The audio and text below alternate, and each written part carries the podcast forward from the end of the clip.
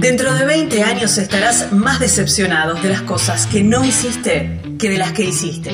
Así que desata amarras y navega alejándote de los puertos conocidos. Aprovecha los vientos alisios en tus velas. Explora, soñá, descubrí, viajar. Porque la vida es corta y el mundo es enorme. Si no es ahora, ¿cuándo? Estás escuchando Viajero Frecuente. No importa la pregunta, la respuesta es viajar. Deja que el mundo te sorprenda. Disfruta del camino, no hay prisa en llegar. Y respira en la naturaleza. Viajero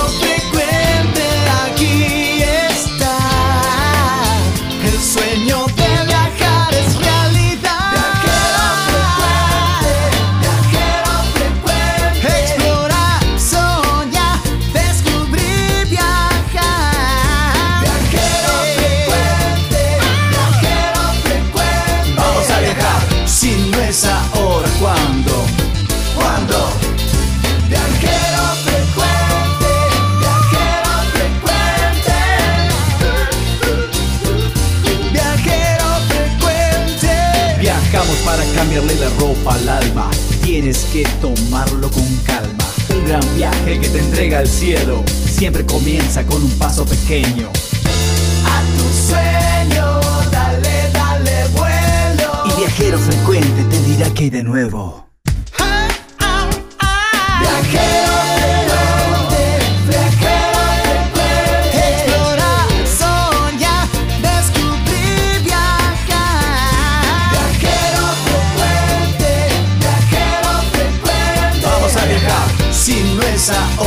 Ahora,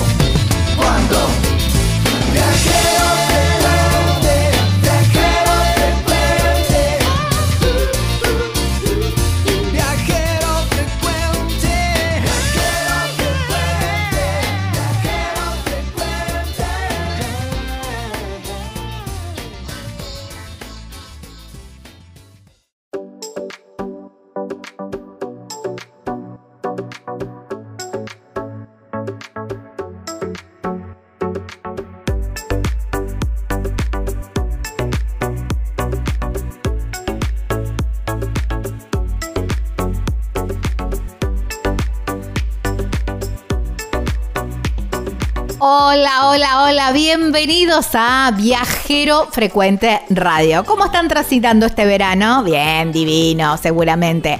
Bueno, aquí estamos nosotros para traerles nuevos destinos, nuevas propuestas o reversionando propuestas que o clásicos de de verano, de invierno, que también, o atemporales, nosotros les damos ese, ese vueltita, esa vueltita de tuerca o te actualizamos también un poco la info para, para esta temporada.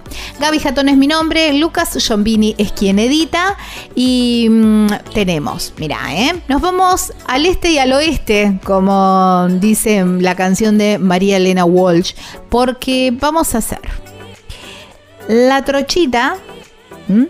La trochita de Esquel. Habíamos hecho la del Maitén, habíamos hecho la de Ingeniero Jacobasi y nos quedaba pendiente las de Esquel. Bueno, saliendo de Esquel, si vas para aquel lado, si vas para la comarca, bueno, allí tenés una muy, pero muy linda propuesta. Después nos vamos para la costa, costa atlántica, no puede fallar Villa Gesell con una propuesta súper interesante que es las playas adaptadas. Me encantó, me encantó esta nota y creo que no debería, como lo digo, no, no debería ser eh, nota, debería ser algo normal en cada una de las playas de la Argentina. Pero en el mientras tanto sirve sí para inspirar también a otros que tengan algún emprendimiento relacionado con las playas. Bueno, tomen nota, ¿eh? porque está muy, pero muy bueno. El viajero, bueno, un argentino que hicimos una nota por allá por mitad de año que me encantó.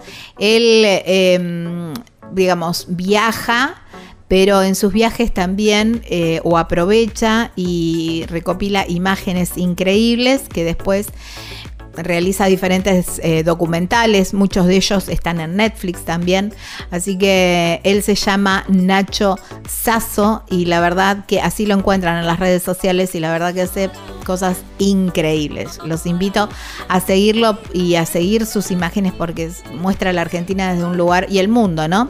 Desde un lugar maravilloso. Así que bienvenidos al programa número 394 de Viajero Frecuente Radio.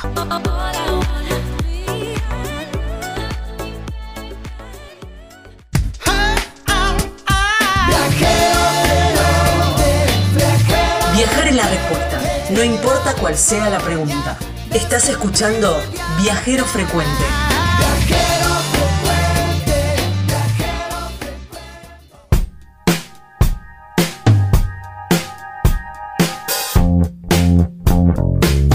De un lado, la Sierra de los Comechingones. Del otro, el Valle de Conlara. Y en el medio, las cabañas Punto Serrano. Con vista para esos dos paraísos.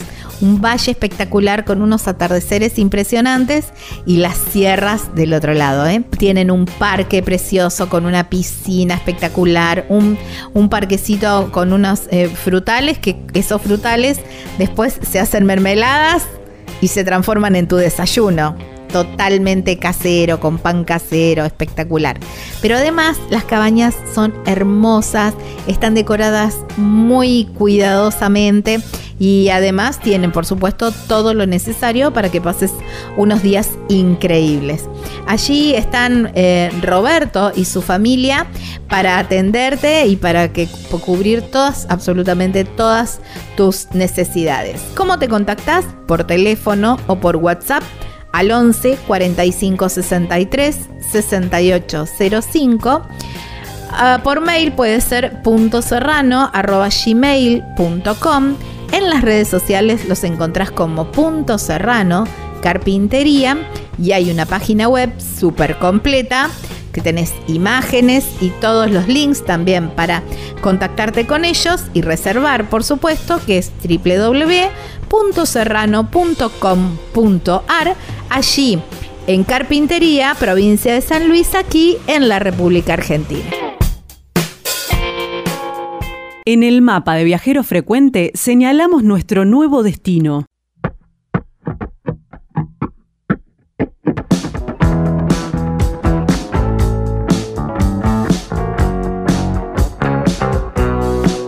Estamos en Viajero Frecuente Radio, de esta manera nos encuentran en todas las redes sociales y como formato de podcast nos encuentran y pueden escuchar todo el contenido en las plataformas de Spotify u otras plataformas como Viajero Frecuente Radio, igual que el canal de YouTube donde a esta nota le incluimos imágenes y allí pueden escucharla y verla en Viajero Frecuente Radio. Bueno, nos vamos para la Patagonia para hacer un recorrido que mm, vienen como creciendo eh, estas em, propuestas en todo el país y mm, ellos fueron los pioneros, creo, pero en recuperar ¿no? este, mm, este tren, este tren a vapor tan querido, tan caro también a los afectos de los argentinos, que es la trochita. Bueno, ya habíamos hecho el recorrido del Maitén, hicimos el recorrido de Ingeniero Jacobasi y nos faltaba el recorrido desde la ciudad de Esquel. Y hacia allá vamos y vamos a hablar con Miguel Sepúlveda, él es gerente de la trochita de Esquel y la tenemos del otro lado de la línea. Hola mm, Miguel, gracias por tu tiempo y bienvenido a Viajero Frecuente. Hola, un gusto estar con ustedes. Bueno, bueno, la verdad que mm, eh, no importa, eh, hay como tres versiones, digamos, diferentes de la trochita, pero siempre cada una tiene su encanto y hay que hacerlas a las tres, ¿no? Porque todas tienen eh, algo lindo y un, y un recorrido diferente para que, proponen. contámonos un poquitito de qué cómo es el recorrido de la trochita saliendo desde Esquel. Bueno, en realidad eh, somos un solo ramal. Nosotros en la provincia de Chubut, nosotros estamos en Esquel. Eh, la otra parte está en Maite, la otra parte del ramal del Trocho Angosta está en Ingeniero uh en la provincia de Río Negro. Como decías vos, que ya pasaste por Río Negro, pasaste por Maite y ahora llegaste a Esquel. Nosotros tenemos un recorrido aquí en Esquel de 19 kilómetros. Salimos de la estación Esquel y vamos hacia arriba, hacia la estepa, a, el, a la que nosotros llamamos la comunidad mapuche Tehuelche Aborigen Nahuelpan. Eh, es un recorrido eh, de ida y vuelta de este trayecto que dura tres horas. Salimos una hora de aquí, estamos en una hora en Nahuelpan, estamos parados una hora en Nahuelpan, se hace todo el cambio de locomotora, se gira la locomotora, el pasajero puede visitar un paseo artesanal muy lindo que hay, con artesanos de aquí de la zona. En esa estación que puedes visitar el museo eh, aborigen mapuche que está ahí. Puedes visitar la casa de las artesanas que todavía muestran cómo se trabaja la, la lana, cómo se teje, cómo se tiñe. Wow, qué lindo. Y después, bueno, puedes degustar ahí de las comidas típicas de la zona, de las tortas fritas. Hay mm, familias que aprovechan la oportunidad de la llegada de los turistas y venden la torta frita, venden el mate cocido, el té, la cascarilla. Eh, así que nada, y bueno, nosotros tenemos ahora eh, frecuencia los martes, jueves y sábado, este, en temporada baja, en temporada alta, que para nosotros temporada alta es todo el mes de octubre, porque bueno, eh, nosotros este mes de octubre aprovechamos la oportunidad que aquí cerquita de Esquel, claro. está los tulipanes. el campo de tulipanes, así que la gente que viene a visitar el campo de tulipanes hace un, a la mañana tulipán y a la tarde el tren o viceversa.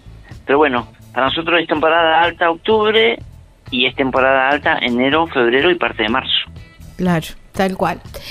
El, el recorrido eh, propone, bueno, unas postales maravillosas porque el entorno es precioso y es maravilloso, pero la experiencia también de viajar en un tren a vapor eh, de trocha angosta, que es, es, todo como diminuto y es muy bonito también, eh, es, es, es, todo un, todo un placer en sí mismo, ¿no? Sí, nosotros déjame contarte que este año cumplimos las locomotoras y los coches de pasajeros, que todavía están en forma original, eh, cumplieron 100 años, hicimos un gran festejo, lo mantenemos originalmente, eh, la verdad que después de la pandemia, después del año 2018-19, nosotros, el tren nuestro aquí en Esquel tuvo una influencia de turismo de un 100%, trasladamos alrededor de 30.000 turistas, eh, tenemos una, una, una línea de, coches, siete vagones de pasajeros, un coche comedor, un coche de guarda. Transportamos en cada salida 180 pasajeros. Mira.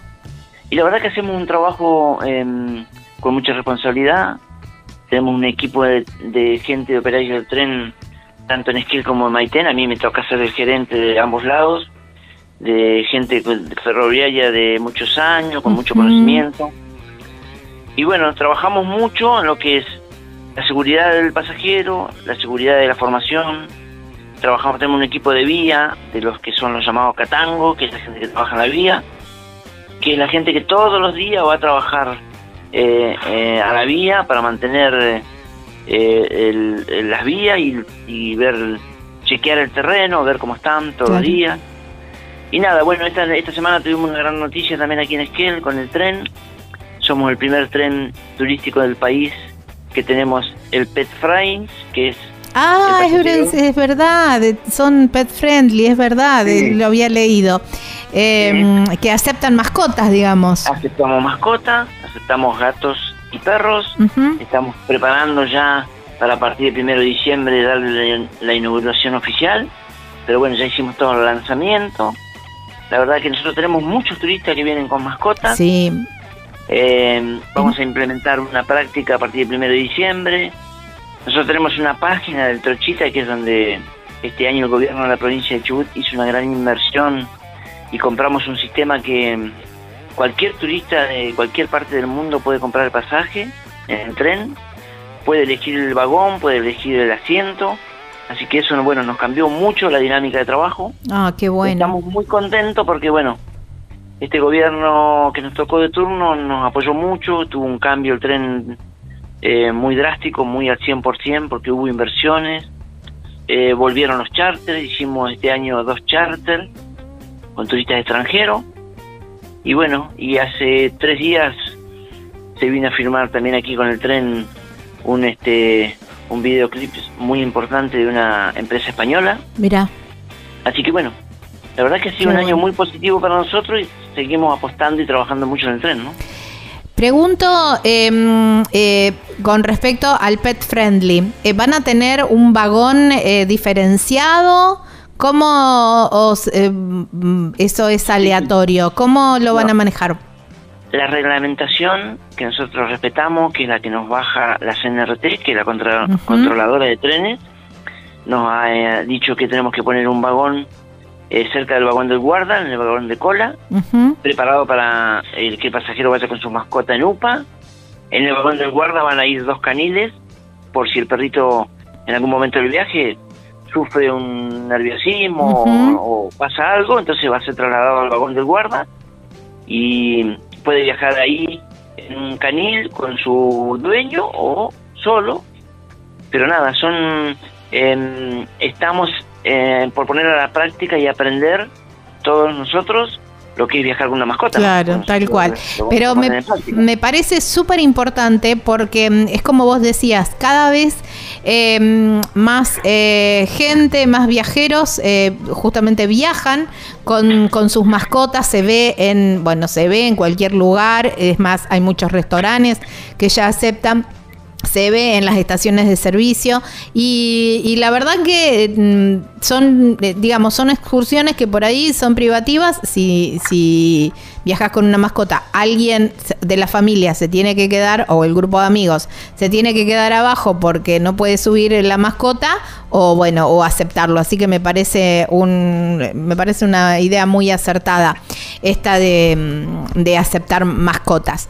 Comentabas también que tienen el, el coche comedor. Uno puede ir a, mm, ir a probar algo, que se puede, eh, eh, dependiendo del horario, ¿qué, es lo que se puede comer? Nosotros, tenemos un coche comedor, comedor perdón, que va con la formación, que es, es, algo privado eso, que está concesionado, y ahí puedes desayunar a la mañana eh, y en el viaje de ida, en el viaje de vuelta, tiene una variedad de, de, proporciones de tortas, tartas, té, café, eh, y nada, eh, que también nos ha dado muy buen resultado porque el pasajero lo visita mucho y la, gente aprovecha hacer toda la experiencia de lo que y poder disfrutar del, de todo lo que es el tren. Claro, porque aparte en la Argentina no tenemos mucha cultura de tren, porque bueno, no tenemos muchas, muchos servicios de trenes. Entonces eh, queremos como que vivir todas las experiencias, porque uno se vive, eh, se siente como en una película, ¿no? También, casi como en una película de época. Y, engancho con unas propuestas que tuvieron eh, durante este año un par de veces y espero que se repitan porque me parece muy simpático y muy divertido eh, que es el ataque de los bandoleros. Así es. Bueno, nosotros volvimos con el tema de los asaltos al tren, el ataque de los bandoleros. Lo hicimos en, en septiembre. Vino mucha gente de, todas partes de la provincia y gente del país. Quedó mucha gente sin viajar. En octubre nos pidieron hacer otro, hicimos otro en octubre. Y hicimos el último la semana pasada, que también con mucho éxito y la verdad que eh, se vendió muy rápido. Eh, y nada, la verdad que contento porque nos salió todo bien y la gente, bueno, que pudo disfrutar se fue muy contenta, ¿no? Claro, sí, sí, bueno, tiene que volver, tiene que volver, yo lo quiero hacer. Em, la verdad que es una experiencia maravillosa. Eh, felicitarlos también porque el, el estado del, del, tren es muy bueno. Eh, uno, uno siente el paso del tiempo sin, sin sentir el, deterioro ni nada de eso, pero uno eh, siente que está, está parado sobre mm, maderas que, que cuentan muchos años, ¿no? Sí, nosotros trabajamos mucho, en temporada baja eh, aprovechamos para hacer todos los mantenimientos, el personal trabaja mucho para mantenerlo, para que sea original y cuidarlo, lo cuidamos, la sociedad lo cuida mucho, el pasajero también lo cuida mucho, tenemos en el tren en el viaje tenemos eh, cuatro chicas que son las informantes que cuentan toda la historia de lo que es uh y lo que es el tren y también hacemos mucho hincapié en cuidar todo lo que es el medio ambiente y, las instalaciones y pero bueno eh, eso nos llevó un trabajo de años pero nada eh, estamos muy contentos porque toda la gente que viene a visitarnos, sinceramente, se va eh, muy contenta y deja su, su, este, su interpretación aquí de lo vivido y lo bien que ha pasado y la gente cómo lo ha disfrutado, ¿no? Mm, sí, sí, es verdad. Y es una hermosa experiencia en cualquiera de los lugares donde uno tome el recorrido de, la trochita, ¿no? El, recorrido del tren. Eh, Miguel, la, para hacer las reservas, entonces uno puede ingresar a la página web y directamente desde allí ya puede reservar el, lugar, eh, la fecha, el horario, todo automáticamente entrando a la página de la trochita, vos podés comprar ya tu boleto. Lo único que haces cuando llegas aquí a Esquela de estación, a la mañana, haces un check-in para chequear tu pasaje y tu lugar y ya poderte subir al tren y poder disfrutar de, del pasaje en la trochita. Qué bueno eso, ¿no? ¿Cuánto tiempo con anticipación hay que, o por, la experiencia en temporada alta, ahora que, se, que llega el, verano, más o menos con cuánto tiempo de anticipación hay que ir reservando para no quedarse sin lugar?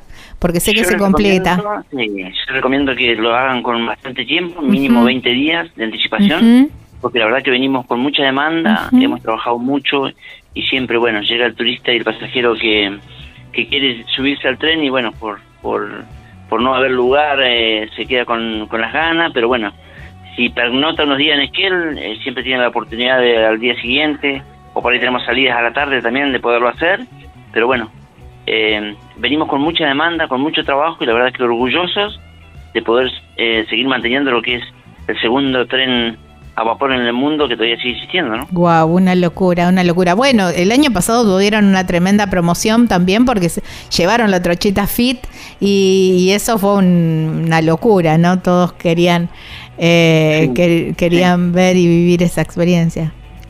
Sí, la verdad que venimos con mucha con mucha repercusión con el tren a nivel nacional y a nivel mundial, porque también hay muchos medios internacionales que vienen a visitarnos. Este año fuimos, tuvimos la oportunidad de estar de vuelta en FITS, donde se vende y se promociona todo el turismo de todo el país y nos ha ido muy bien. Eh, así que bueno, volvimos a hacer récord de salida, récord de pasajeros y nada, contento porque la verdad que el trabajo que le ponemos, las ganas que le ponen todos los empleados, tienen su fruto y, y nada, eh, la idea es seguir trabajando para que el, turista se vaya contento de aquí de ¿no?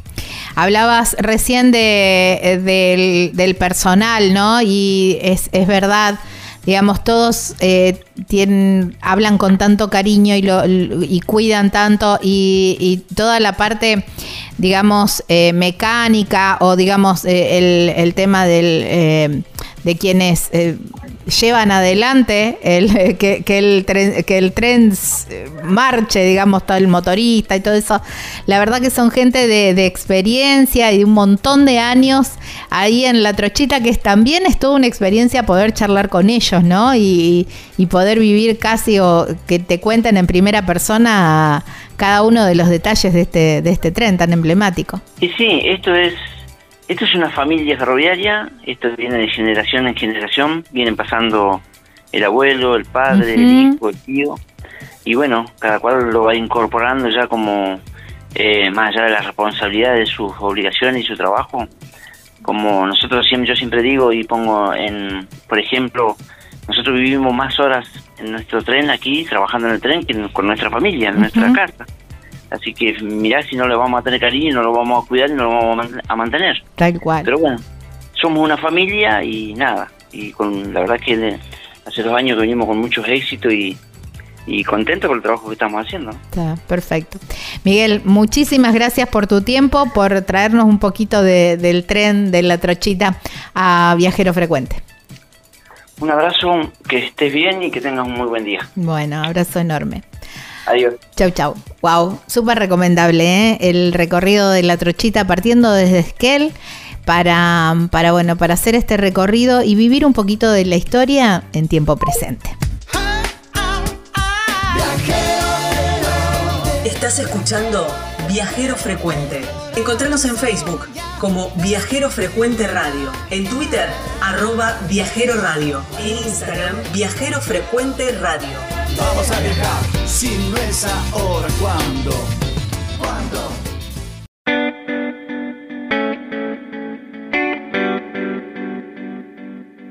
Si estás buscando una estadía perfecta en medio de la belleza natural de Tafí del Valle, bueno, Cabañas Pacarina son las respuestas. Porque además de estar completamente equipadas, con un mobiliario muy lindo, hecho por gente de la zona, bueno, la verdad que las cabañas son muy, pero muy, pero muy bonitas. Lo que más me gusta son esas panorámicas espectaculares que tienen desde los ventanales. Son como cuadros pintados por la naturaleza, porque realmente uno desde, desde dentro de la cabaña tiene la vista a los cerros y es maravilloso, maravilloso. Pero además tiene un parque grandísimo donde hay juegos para niños. Allí están Marisa y toda su familia siempre, siempre disponibles para atender todas tus necesidades. ¿eh? ¿Cómo te contactas con ellos? Mira, por teléfono o por WhatsApp al 381 331 3588. En las redes sociales los encontrás como Cabanas Pacarina, Pacarina con Q. Y hay una página web súper, súper completa que es donde vas a tener toda la información y el link también para contactarte. www.cabanaspacarina.com.ar allí en Tafí del Valle, provincia de Tucumán, aquí en la República Argentina.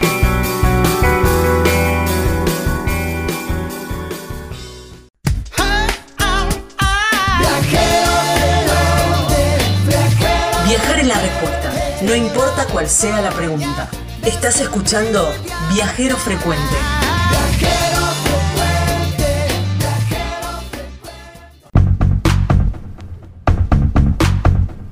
Imagínate estar sentado tomando unos mates o tomando sol en unas playas súper amplias, súper amplias, con todo un espacio impresionante para vos, aguas cálidas y una playa muy pero muy tranquila. No, no, no, no te lo imagines. Ese lugar existe y se llama Playas Doradas en la provincia de Río Negro. ¿eh? Allí están este pueblito que es una maravilla.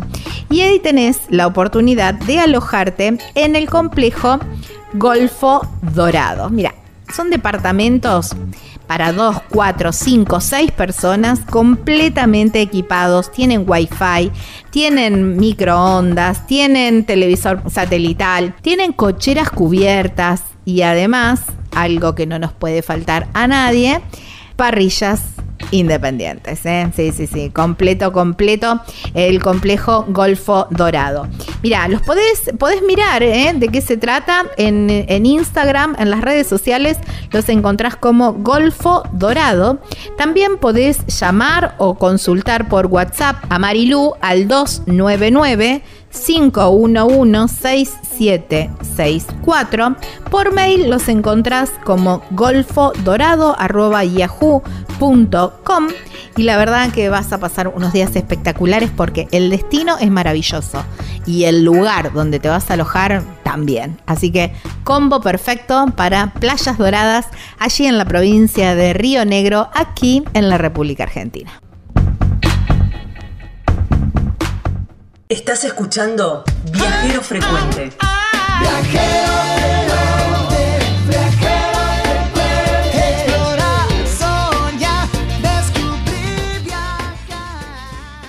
En este nuevo destino de viajero frecuente,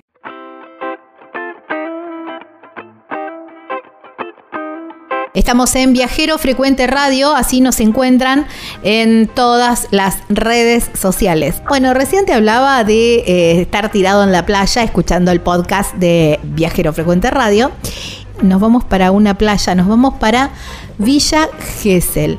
Pero en esta particularidad me, gusta y me encanta, porque a mí me encanta hablar de estos temas también, eh, vamos a, desmenuzar y vamos a contar bien de qué se trata la playa, una playa adaptada, eh, 100% adaptada. Estuve mirando un poquito y la verdad que pensaron absolutamente todos los detalles.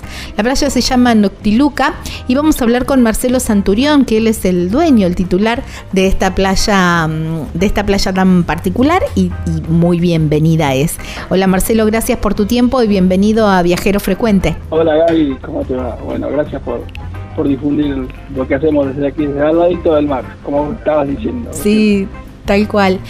Marcelo, qué genialidad. Eh, siempre a mí me encanta, eh, digamos, hablar del, turismo accesible, ¿no? Porque todos tenemos derecho y siempre me pasa también cuando voy a algún lugar, eh, miro, a ver, bueno, acá una persona en silla de rueda no puede venir, una, ni siquiera una mamá con, o un papá con un cochecito. Em, o pienso, bueno, una persona que tiene dificultad para en la visión tampoco. Y, y, a veces son pequeños detalles, a veces es un poco más. Pero bueno, ustedes con, con esta playa han pensado en absolutamente todos los detalles y, bienvenido sea, ¿no? ¿Cómo salió esta... ¿Cómo, cómo surgió? Esto surge allá por el 2006, 2007. Y lo que primero quisimos hacer, el bañario fue construido desde cero. Y lo que primero quisimos hacer es un bañario para todos. Pero el para todos no teníamos ni idea de la accesibilidad. Nosotros fuimos aprendiendo sobre la construcción, así que lo primero que hicimos, por una cuestión lógica, era hacer una rampa para que pudieran subir todas, no solo las sillas de ruedas, sino eh, los adultos mayores, personas con obesidad, una mamá con, con niños, una mamá embarazada, tantísimas opciones eh, hay una variedad enorme cuando uno empieza a ver eh, lo que pasa con una rampa. A partir de ahí empezamos a trabajar, eh, nos fuimos nutriendo de, quienes nos visitaban, porque les preguntábamos qué consideraban que hacía falta al bañario. Bien. Y así se fue desarrollando el bañario hasta que allá por el 2009, este, cuando Gonzalo Casanova Ferrer era el director nacional de calidad, nos dio un respaldo muy fuerte desde el Ministerio de Turismo y pudimos eh, obtener la, distinción de balneario accesible enmarcado en el sistema argentino de calidad turística. Y eso para nosotros fue un empujón, un espaldarazo enorme porque empezamos a, a tener una apertura distinta al público que, que, nos pudiera visitar. Lo que buscábamos nosotros era que nos visiten, pero más que por la cuestión comercial era por el marco del mejoramiento de la calidad de vida.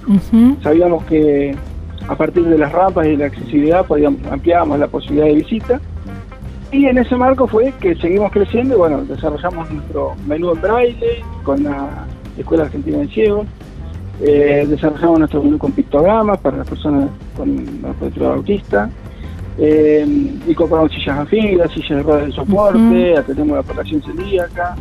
Eh, fuimos aprendiendo y, dando el servicio en función de, de los requerimientos y de lo que íbamos incorporando nosotros. ¿no? Claro. Qué, increíble, ¿no? Porque esto que vos decías, no, no, no es, no es solamente una rampa. A ver, eh, ¿es accesible o en una rampa, un baño adaptado? Listo, ya está, es playa accesible. No, amigo. Y, me encanta esto que ustedes pensaron en todo, ¿no? En, el, en el menú braille, porque por ahí eh, hasta se piensa, bueno, una persona con discapacidad es una discapacidad motriz, el resto no existen. Y, y viste que es muy difícil, eh, algo en braille es dificilísimo encontrar. Eh, bueno, otro montón de cosas también. Bueno, lo de también los menús celíacos, si bien es ley y todo eso, tampoco es tan sencillo de encontrar. Y ustedes, bueno, le fueron, fueron encontrando todo. Imagino que, ¿cómo, eh, quiero saber cómo es la reacción de la gente. Eh, de, un eh, padre que lleva por primera vez a su niño con alguna discapacidad y pueda disfrutar de la playa. Y nosotros hemos asistido a, la primera hamburguesa de, un niño o a la, o la primera entrada al, mar de alguien que o bien sufrió un accidente o eh, nació con la imposibilidad de llegar hasta el mar por sus propios medios.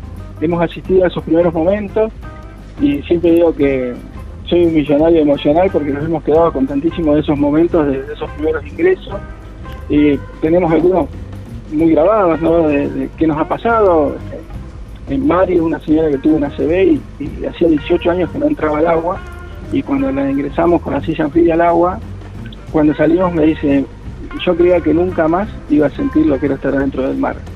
Y eso este, resume todo lo que vos podrías haber imaginado en, un proyecto.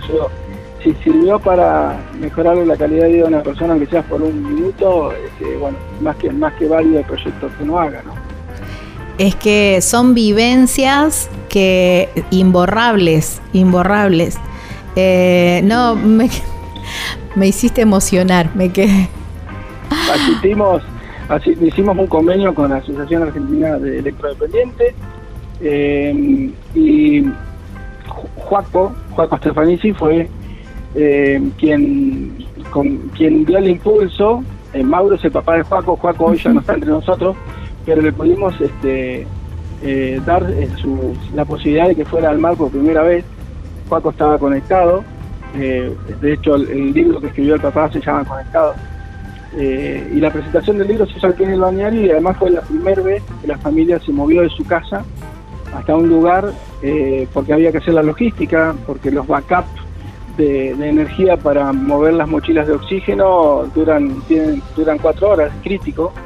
Entonces ellos hicieron una logística a 400 kilómetros de, de, que es la Buenos Aires, una logística de parar a mitad de camino para recargar energía, corriente eléctrica para la mochila y cuando llegaron a Nocturne nosotros tenemos cinco capas adaptadas, además de con accesibilidad con toma corriente, con térmica aparte, con jabalina aparte, con toda parte para que puedan recargar sus mochilas. Wow. Y así nosotros poder hacerles el, el baño, ¿no? Llevarlos hasta el lado del agua.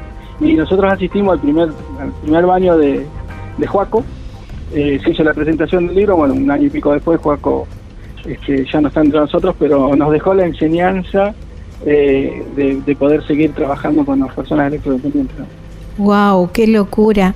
¿Cómo eh, con eh, nada, digamos, eh, bueno, es una inversión, pero imagino que, no no tuviste, no, no, no fue, digamos, no, no te fundiste por eso y sí le y sí le cambiaste la vida a un montón de gente porque esas vivencias no se olvidan.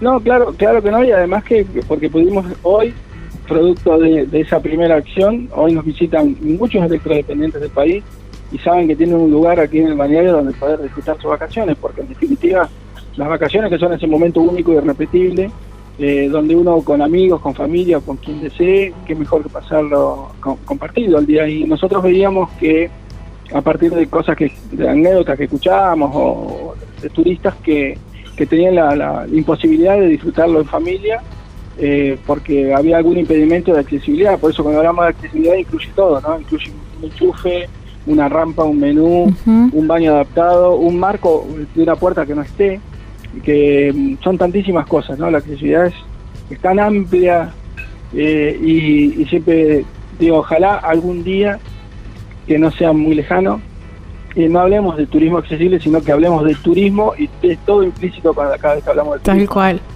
Vos sabés que em, mientras vos eh, ibas nombrando eh, las cosas, digo, a ver, che, no, no es tan difícil, no es tan complicado. Digo, no, esta nota no tendría, eh, no tendría que tener razón de ser tendríamos que estar hablando, no sé, si el agua está linda o, está, o, cómo está el viento en Gesell o, u otras cosas y no tendríamos que estar diciendo, bueno, sos un oasis para un determinado público. Eh, debería ser... Mm, si bien se ha avanzado mucho, tenemos que decir que 15 años atrás era impensado. Em, falta mucho también, ¿no? pero bueno, está bueno que empresarios como vos de a poco se vayan, eh, vayan entendiendo cuál es, em, eh, por dónde va la cosa, ¿no? Porque estamos... 15, 15 eh, años atrás hablar de discapacidad era un tema tabú. Sí, sí. la realidad era eso, era como que no estaba bien visto una silla de ruedas en un restaurante, por ejemplo. Pues yo lo viví acá, o sea, lo que te cuento es a partir de lo que viví en el balneario. yo este año estamos con la temporada 19, así que hemos visto de todo y el balneario es accesible, o sea, desde el día 1 del balneario que tuvimos la rampa. Y a partir de ahí sí fuimos creciendo, así hemos crecido y vamos a seguir creciendo y vamos a seguir aprendiendo cada vez que nos visita alguien. Pero digo, en el marco de por ahí sensibilizar o generar conciencia, en que por ahí tienen emprendimiento turístico, donde fuere, porque eh, la persona con discapacidad hoy la dificultad que tiene es que no encuentra lugares, no que no vacaciona o que, no, que no le gusta lo que necesita son lugares. Hoy, increíblemente, un celíaco tiene que hacer logística a ver a dónde puede ir a comer. Sí. No, no, va al lugar que le gustaría, sino va al lugar que puede. Y no solamente el celíaco, sino toda la familia. Digamos, acá no solamente eh, eh, hablamos de, de, la de, ese miembro de la familia, sino todo, o el grupo de amigos, o toda la familia. Hasta yo siempre lo hablo cuando hago notas sobre turismo accesible y todo eso, digo, a ver, hasta si no lo querés por la parte empática, humana, búscalo por el lado comercial.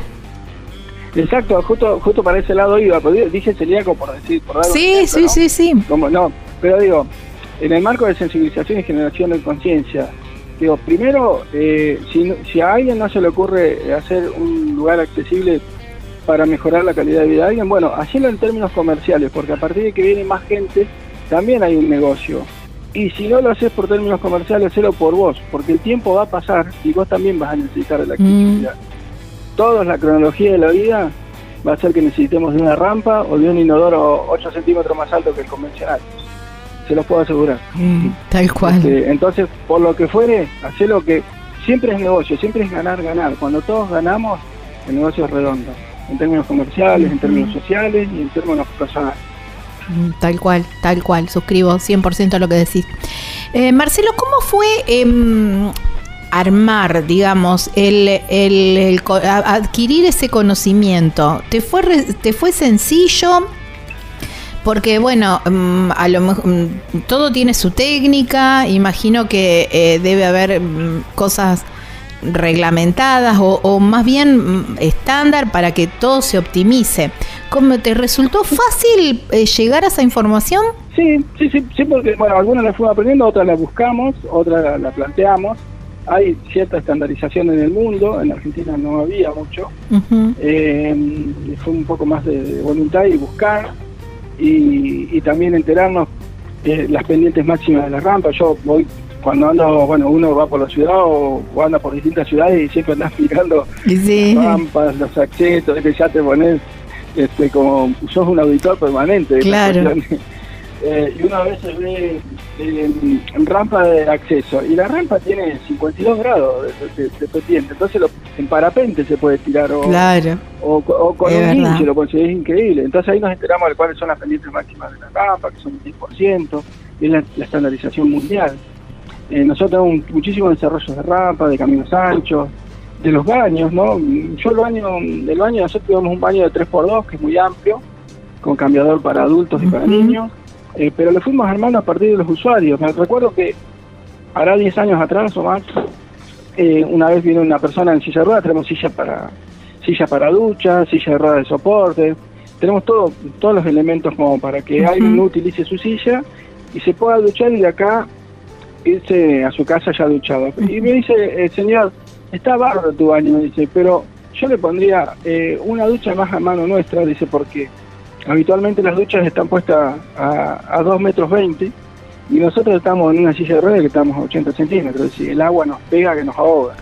Ah, y mira qué detalle. Para que, para, para que yo llame al plomero y en una semana rompimos la pared y pusimos un cuadro de ducha que es un duchador de mano de los convencionales que uno se encuentra en cualquier casa y con eso resolvemos la cuestión de la ducha, que, la persona maneja la ducha a, su gusto y, en el tiempo que necesita. Algo tan simple como eso resolvió la cuestión de la ducha para todos los usuarios de, la ducha accesible, ¿no? Claro, Qué, qué, detalle. Claro, la, la, misma gente te va, te va dando las sugerencias también. Exacto, sí, sí, claro. siempre aprendimos de, nuestros visitantes. Para nosotros, cada vez que llega alguien, eh, un usuario, eh, es una oportunidad de aprender. ¿no? Siempre tenemos la posibilidad de aprender y estamos, estamos todos, el equipo, porque combinamos que la mayor fortaleza que tiene este lugar es el enorme equipo de trabajo. Yo por ahí he sido el de la idea de conducirlo, pero son los chicos los que llevan adelante todo este emprendimiento y, son la, la espina dorsal de, este lugar. El gran valor de este bañero son equipo de trabajo que tengo. Estaba pensando eh, en, en, algo que retomo algo que dijiste eh, hoy temprano, más, más temprano cuando hablábamos de que era impensado. Em, el turismo accesible hace un tiempo atrás, ¿no? Y que por ahí no estaba bien visto tener a alguien en silla de ruedas en tu restaurante o, bueno, pasa, pasa todavía te, da vergüenza pensarlo, pero pasa. Em, ¿qué, mm, digamos, la gente mm, tiene algún resquemor en ir a tu playa? Si, a ver, eh, si no tiene alguna discapacidad o también se abre a, esa interacción? No, el usuario de, de, de, carpa de Notibuca, el cliente, el visitante de Notibuca, sabe que en, la, en el paisaje del balneario se va a cruzar con una silla de ruedas, seguro. Se lo puedo asegurar. En algún momento se cruza con una silla de ruedas o con un andador o estamos llevando a alguien a la playa. Este, y no, y realmente lo, la gente lo, lo internaliza rápidamente, les gusta, porque además las carpas, acá no hay carpas para o sector para. Claro, sí, sí, es general, obvio, sí, todo, tal cual, de eso se trata, ¿no? porque uno puede, puede hacer un área, no, esas cuatro carpas son para silla de ruedas. No, nosotros tenemos planteado el bañario accesible y si cuando viene el usuario de silla de ruedas nos elige una carpa en el sector de los juegos para niños, y le armamos esa carpa, le, ponemos el camino y, está en el sector de juegos para niños. Está donde elige estar. Este, y de esa forma también uno, o sea, la, se socializa distinto la Obvio. Y, ha pasado tanto tiempo que, bueno, acá tenemos un, universo de sillas de ruedas importante, eh, por suerte, ¿no? Y porque realmente es lo que nos termina de redondear el proyecto que encaramos hace tantos años. Pero, eh, resumiendo, el usuario eh, rápidamente lo internaliza, ¿no? A veces pasa, hay que mostrarlo, ¿viste? Y solamente uno puede sensibilizar y generar conciencia a partir de mostrar.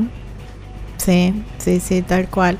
Qué hermoso. La verdad que, mm, Marcelo, eh, te felicito. Ojalá que mm, dentro de unos años eh, no tengamos que hacer esta nota y hablemos de otra cosa.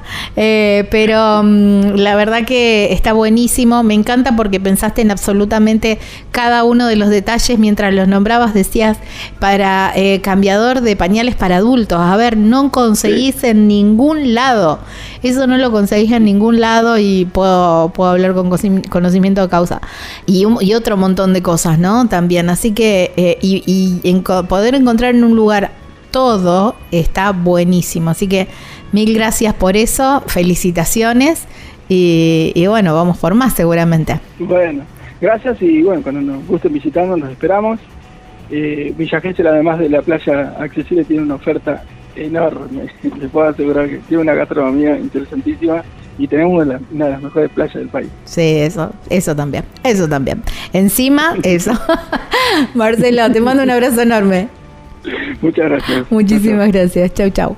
Wow, qué lindo, ¿eh? Qué lindo, qué genialidad. Eh, Marcelo, un genio total. Estábamos hablando con Marcelo Santurión. Él es el titular de Playa Noctiluca, que es una playa adaptada en Villa Gesell y ojalá muy pronto estén todas las playas como Noctiluca.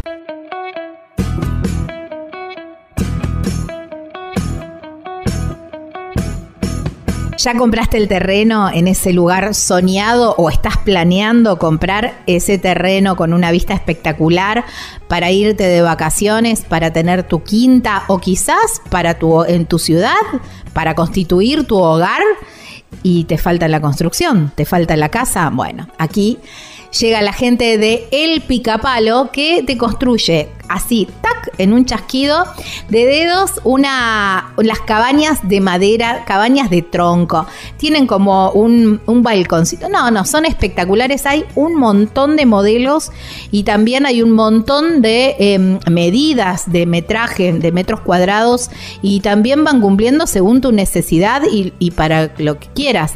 Porque a lo mejor lo pensaste para un complejo de cabañas, a lo mejor lo pensaste para, para hacer dormis en un campo o quizás, bueno, justamente para tu hogar, para la quinta, bueno, hay tantas em, utilidades como personas en el mundo y las cabañas picapalos cumplen con todos los requisitos de seguridad y además duran mil años, eh, te las entregan listas, listas para habitar, ¿eh? así ya en mano, listo decir, bueno, me traigo mis muebles y ya empiezo a habitar las cabañas El Picapalo.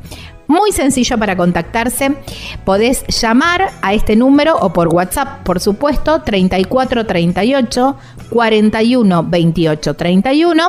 En las redes sociales los encontrás como El Picapalo Cabanas y la página web súper completa, ahí vas a tener todas las medidas y están los planos. De todos modos también se pueden hacer modificaciones. Es www.elpicapalo.com .com.ar. Ah, y me olvidé de avisarte, la llevan a todo el país.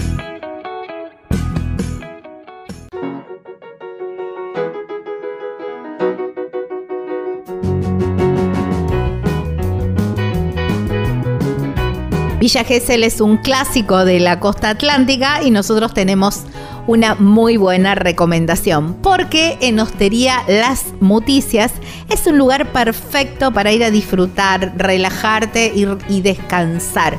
¿Por qué? Porque está solamente a 30 metros del mar. A ver, ahí te cruzas nada más y ya tenés para disfrutar de la playa. Pero si te gusta la pileta, si querés disfrutar o ir alternando un rato, un día de pileta o una tarde de pileta y una y la mañana en la playa o al revés, bueno, también tenés esa posibilidad porque tiene unos jardines muy lindos y por supuesto la, piscina. ¿eh? Solamente a 30 metros de la playa, increíble este lugar, Hostería Las Muticias. ¿Cómo tenés que hacer para contactarte? Bueno, mira, la llamás a Susana o le mandas un WhatsApp al 11 68 62 36 91. en las redes sociales los encontrás como Hostería Las Muticias.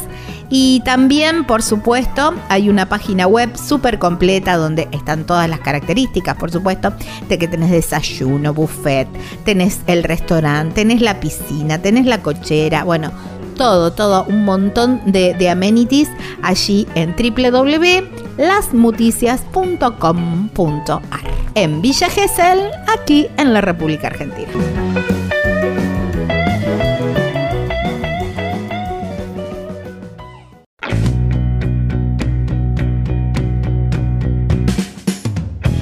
No importa la época del año que decidas ir a Puerto Madryn, siempre hay un montón de propuestas para que la disfrutes a pleno. Pero siempre tenemos que estar pensando en los tiempos, cómo poder eh, optimizar nuestros, nuestros tiempos para poder hacer todo.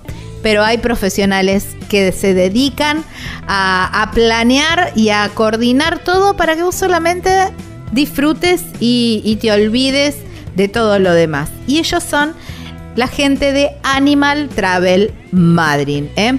Y tienen una variedad impresionante de excursiones y experiencias en toda, en toda la zona. ¿eh? ¿Cómo podés hacer para contactarlos? Mira, ya, ¿eh? ya, ya los tenés que contactar por teléfono o por WhatsApp al 280-477-7019. En las redes sociales los encontrás como Animal Travel Madrid y hay una página web súper completa donde vas a tener todas las excursiones con la descripción, avistajes de ballenas, a las visitas a los pingüinos, eh, la visita a los museos, gastronomía, dique ameguino, bueno, todas las toninas, bueno, todo lo que se te ocurra, está todo ahí descrito con los precios y el botón para, para reservar. ¿Cómo es esa página? www.animaltravel.com .com.ar. Es tu guía confiable allí en Puerto Madryn, provincia de Chubut, Patagonia, Argentina.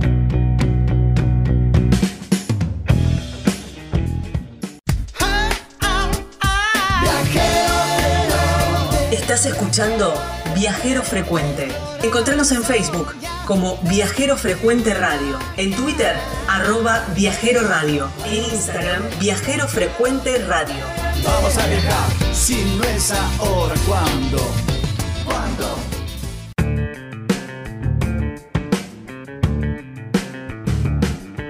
Estamos en Viajero Frecuente Radio, últimos dos bloques, última sección de este programa, de este Viajero Frecuente Radio y lo que más me gustan. Estos dos bloques que quedan son los que más me gustan porque son para hablar con viajeros, experiencias y mucho, mucho para conocer. Este viajero eh, lo encontré, recién le contaba fuera de aire, ¿no? Lo encontré preparando otra nota y, bueno, leyendo un poco sobre otros viajeros, el, algoritmo, el tío Google me, me sugirió leer una nota sobre él. Y realmente me encantó leí, creo que leí uno o dos párrafos de, la nota que, le habían hecho porque después me fui directamente a su documental y el documental me cerró completamente todo y dije, chau, lo tengo que entrevistar. Lo busqué en Instagram, lo empecé a seguir, lo contacté y me contestó enseguida y eso se agradece muchísimo. Yo los invito a que ya ingresen a sus redes sociales y lo busquen y lo sigan, porque la verdad pueden estar seguros que no los voy a defraudar. Y a él lo encuentran como Nacho Sasso, así sencillito, Ignacio se llama, y lo tengo del otro lado de la línea. Hola Nacho, gracias por tu tiempo y bienvenido a Viajero Frecuente. Buena, buena, ¿cómo va eso? Sí, qué presentación. Este, me, quedó demasiado grande. No, por favor, no, no, no, por favor. Nacho, cuando empecé a leer esta nota que te hicieron eh, en el diario, eh, encontré que, bueno, que, que tu vida era una vida, entre comillas, estándar. Y, que un día dijiste, bueno, voy a cambiar de vida y empezaste eh, a, a, buscar la parte de, de, imágenes sin tener ningún conocimiento. Dijiste, bueno, yo voy a hacer un documental, pero, o, interpreto que algo así, pero no tenías idea de nada. Así fue. Fue, fue, sí, fue un poco, sí, fue un poco mucho así, de esa forma. Este, venía, viste, ya tengo 38 años ya.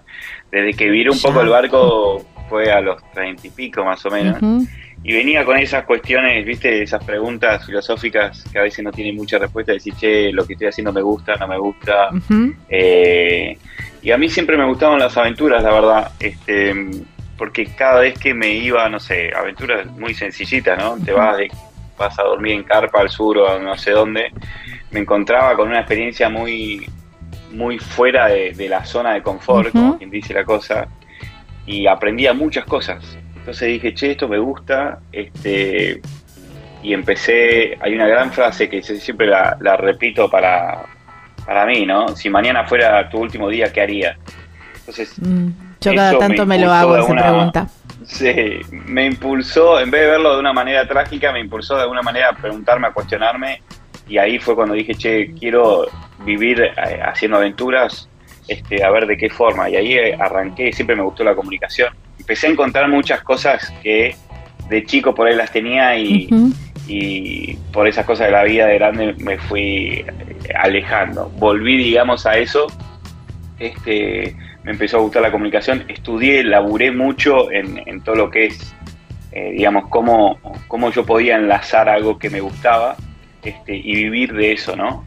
Porque no era decir, bueno, dejo todo y me dedico a, agarro la moto, la bici, y me dedico a pedalear y chao. No, yo dije, quiero hacer esto, me gusta las aventuras, me gusta viajar, conocer la cultura y me gusta compartirlo y, comunicarlo. Entonces, de alguna manera, laburé mucho en, decir, a ver, ¿cómo, cómo yo puedo vivir de algo que... Había que hacerlo sustentable, digamos. Claro, claro, porque no, es el. Cambié de foco igual. Antes, por ahí, mi prioridad cuando era más chico este era, bueno, trabajo para. Y la prioridad era el dinero, por así decirlo. Y hoy por hoy decir, no, es al revés, que para mí es mucho más ambicioso. porque es, bueno, quiero hacer lo que me gusta, que a veces está. No es muy común, ¿viste? Eh, hacer lo que a uno le gusta no todos tienen ese privilegio. Yo me siento un privilegiado porque dije, che, esto es lo que me gusta. Y bueno, darse maña para tratar de vivir pagar las cuentas y, ya. O sea, no, no, no es mi prioridad la guita, sino es hacer lo que me gusta. Con lo cual lo encontré mucho más complicado, pero se puede, se puede. Y bueno, y así como decís vos, arranqué con una cámara, empecé a entender un poco cómo se usaban, me anotaba en cursos online, empecé a investigar, a salir a la cancha, este, y una vez que dije, es esto, este, este es mi propósito, digamos, lo encontré, este, dije, bueno, voy a arrancar a hacer un documental. La primera vez dije, bueno, me voy afuera, porque uno siempre tiende a decir, bueno, me voy afuera, afuera del país a, documentar cultura y demás. Y me daba cuenta que yo mi país no lo conocía este, y que era muy rico. Y dije, bueno, para antes de salir afuera al mundo, este, dije, quiero conocer mi casa. Así que ahí nomás decidí hacer un, documental de, la historia de mi casa de Argentina y recorrí durante dos años en moto y durmiendo en carpa, este, recorriendo todo el país Argentina. Entonces un poco el documental se trata de la cultura este, y las costumbres de, Argentina, de norte, sur, este y oeste. Cuando lo conté a mi familia y amigos era como, estás haciendo. Este, estaba laburando en una empresa, estaba todo muy bien, pero, pero bueno, es esto que te cuento. Sentía que, que, no iba por ahí, que, estábamos de paso, que de hecho estamos de paso. Mañana nos vamos a morir en algún momento, espero que mañana no, o sea, porque ahora me gusta mucho más Ahora vale la pena estar vivo. Sí, sí, sí, sí, sí. Pero bueno, quería decir, bueno, quiero hacer algo que, me guste, digamos. Y tratar de, compartirlo, ¿no? Que eso es algo muy, muy lindo y que realmente, nada, eh, está bueno, como ir conociendo y, además de yo aprender distintas culturas sobre mi país o sobre otros países, que ahora después te contamos si querés, este, quiero también compartirlo para que otros puedan aprender y se puedan inspirar y motivar, como yo me, me va pasando, que, que nada, soy un eterno aprendiz básicamente y lo comparto. Me quedo con una frase que dijiste hace un ratito de, em, de hago lo que hago lo que me gusta y la prioridad es no la prioridad no es lo económico sino para pagar las cuentas y voy ahí no al disfrute del día a día. Sí totalmente. Déjame agregarte que también quiero pagar los vinos para tomar y, disfrutar. Bueno algún video en alguna bodega y te podés traer algunos también. Sí sí sí. Ah, chiste pero sí pero sí. va por ahí va por ahí. Eh, bueno, no, pero tampoco eso implica que vivas, eh, que, vivas, que te falten las cosas para vivir ni nada de eso, ¿no? Se puede vivir sencillamente bien y, el resto disfrutarlo, ¿no? O, vivir, la, vivir esta experiencia. Y me quedo con y, y, me quedo con algo o lo enlazo quizás y vos me sabrás contar porque a mí me me, me flasheó realmente la historia de, de Lorenza fue ahí donde en el oh. documental decís que, bueno, que fue como eh, que te terminó de caer toda la ficha cuando conociste a Lorenza. ¿Querés contar un poquitito de la historia de Lorenza?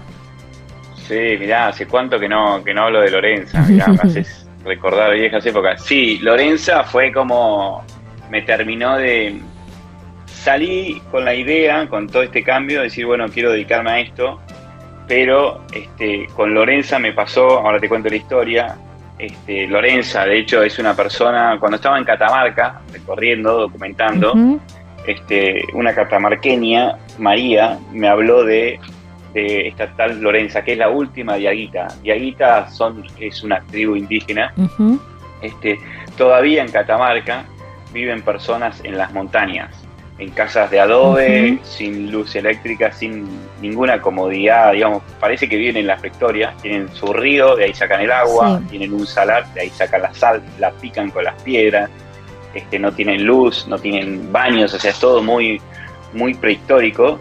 Y bueno, me hablaron de Lorenza, que es una viejita de noventa y tantos, este, me hablaron de su historia y yo dije, che, quiero ir allá, la quiero conocer. Me dijeron, no, es imposible, tenés que estar 10 días a caballo este, y demás. Yo dije, a mí la palabra imposible es como complicada. al contrario, eso, wow, el, empuje. Sí, sí, fui contactando, había, son dos o tres familias que viven en las montañas y cada tanto bajan al pueblo este, con sus burros y demás a intercambiar víveres. Todavía sigue existiendo el trueque en, ese, en, esa, en ese lugar, es en Tatón, el pueblo enganché a Seferino, que es el padre de la familia, le conté quién era, le dije que quería ir para allá a conocer a Lorenza y conocer su, su vida y que me estaba dedicando a hacer un documental y bla, bla, bla. Como todo eh, fue eh, ganarse la confianza la cámara, a veces, a veces no, siempre intimida mucho, ¿no? Es como que vaya yo ahora a tu casa y te pongo una cámara ahí.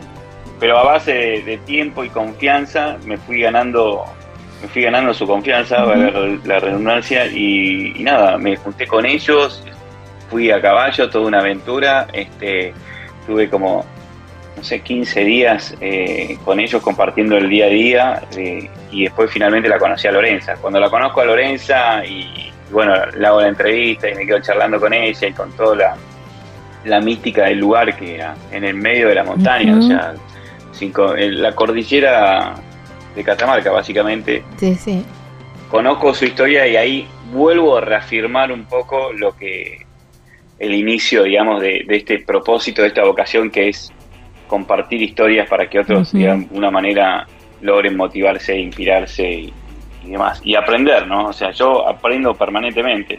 cuando conoces una historia así, como Lorenza o como esta familia, y miles, porque hay miles de historias, es como que hace a uno mucho eh, reflexionar de las cosas.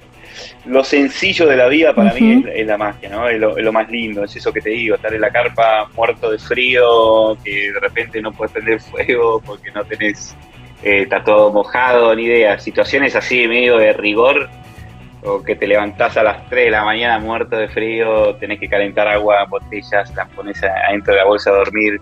Todas esas situaciones a mí este, personalmente me, hacen valorar mucho. Obviamente en el momento este, eh, el rigor este, me, pega la cara, ¿no? ¿Qué hago acá?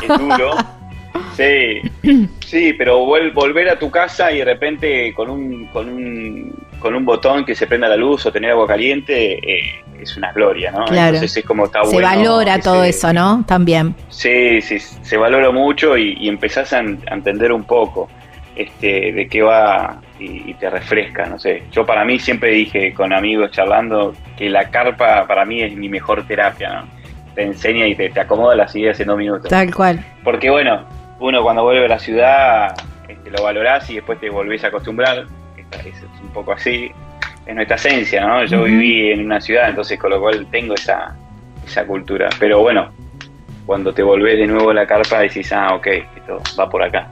Así que es muy lindo, la historia de Lorenza lo más. Sí. Eh, a partir de ahí entendí que el propósito de tu viaje quizás, y vos sabrás corregirme o no, o, si eh, eh, interpreté bien, Em, fue esto, ¿no? Más conocer, más, más que mostrar la Argentina desde sus lugares, desde sus paisajes que son preciosos y maravillosos, em, encontrar esa Argentina a partir de su gente, ¿no? De, de, esto, de las culturas y de las costumbres. Y lo mismo cuando entrevistabas al chico de, del, del estero de Liberá, que bueno, que ahí no, hay nombres, sino que hay apodos, y es y eso es muy de, de, la Argentina. Sí, sí, tremendo. Bueno, yo siempre digo lo mismo, ¿no? Uno no conoce el lugar si no conoce a su gente. su gente eh, Yo, Argentina es un país, es increíble. Ahora yo estuve recorriendo y sigo recorriendo eh, distintos países eh, y distintos continentes por, por otros proyectos y cada vez que veo otros países, cada, cada país tiene lo suyo y, que lo hace ser único, ¿no? Pero Argentina es, eh, no sé, yo soy un amante, separo mucho lo que es lo que pasa, los problemas, porque todos lo tienen, hasta yo mismo. Pero separo mucho eso, el país es muy rico en todo sentido, desde su gente, desde sus paisajes, culturas muy diversas, es un país muy completo realmente y, además de los paisajes, tenés la Patagonia, no todos los países tienen el, sur, nieve, mm. el norte, montañas, eh, distintas culturas y demás, este, pero bueno, obviamente si vos no, no lo caminás y no conocés la gente, podés ir al, norte, podés ir a Salta y decir, chu, qué lindo paisaje, pero cuando conoces a la gente eh, lográs conectar de, una, otra forma y, y, te enamorás del lugar. Hay un reel que, mm, que te lo robé, te aviso, te lo robé. Eh, porque está muy bueno. porque está muy bueno y la verdad que eh, emociona. Eh, que vas diciendo, ¿no? Vas mostrando diferentes paisajes de la Argentina y vas diciendo esto no es no es la luna, ah, bueno, es muy está muy bueno y se te pone piel de pollo, decir, wow. es que es zarpado es impresionante y es verdad. A ver, es verdad. Sí. sí. Vos sabés que ese reel eh, me lo hizo. Yo hice un video, hice varias cosas de Argentina, ¿no? Hay en YouTube hay, hay, un video de una hora y media de todos los paisajes de Argentina. Ah, sí, ese lo, lo, pasé rápido. ¿Y sabés lo que me encanta de ese video? Que dejaste mucho sonido de, mm, el audio original. Ah, sí, sí, siempre, siempre.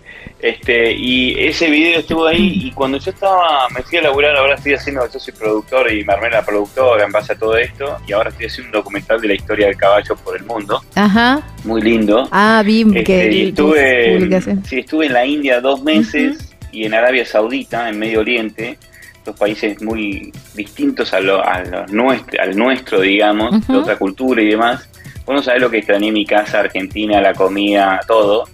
Y en un momento me pasó algo muy loco, este, un seguidor en las redes sociales me, comparte este video que vos me decís, porque yo no lo hice. ah, pensé que era tuyo. Ah, son imágenes no, no, eh, es más lindo todavía, porque es mío el video, las imágenes, todo, pero un seguidor me dice, che, me tomé el atrevimiento de sacar tus imágenes y, y armarte esto para vos. Y me lo arma y yo, estando tanto tiempo lejos, sentí una nostalgia argentina y lo, y lo subí a las redes, obviamente. Eh, pero la edición y el montaje lo armó lo armó este chico, un maestro, con todas imágenes mías. Y me pareció espectacular la idea, ¿no? Comparar un poco, che, esto no es Hawái, es Argentina, esto no sé cuánto. Sí. Y es muy lindo. Así que con, bajo todo ese, ese matiz, eh, vi ese video y me agarró mucha nostalgia. Sí, bueno, a mí me emocionó, no, digamos, me emocionó, estando en Argentina, eh, me, me, emocionó mucho. Dije, wow, ¿viste cuando decís, wow, posta? es así, es así. Y bueno, en muchos de los lugares que, que los conozco y digo, Sí, es así, no, no es que, te, que lo editaron, que le pusieron más color, menos, no, es así tal cual. Y eso, y eso es hermoso, ¿no? Nacho, en esto del recorrido de, las historias y en esto de compartir también eh, con, familias, con gente del lugar, em, van, se comparte mucho la gastronomía también, ¿no? Sí, sí, sí, sí, sí, todo el tiempo. Eh, sí, de, Argentina me hablas. Sí, sí, sí. Vamos por Argentina en el próximo bloque. Saltamos con lo, con lo internacional. No, no, no. Sí, eh, en Argentina sí, se comparte todo. Bueno, en el norte, ah, hace rato que, que, no hablo de Argentina porque lo dice hace bastante este documental, pero me estoy acordando ahora. Eh, uf, Tucumán, las milanesas de Tucumán son ah, muy conocidas, las empanadas. En Salta, bueno, también las empanadas, el vino. Mendoza lo mismo.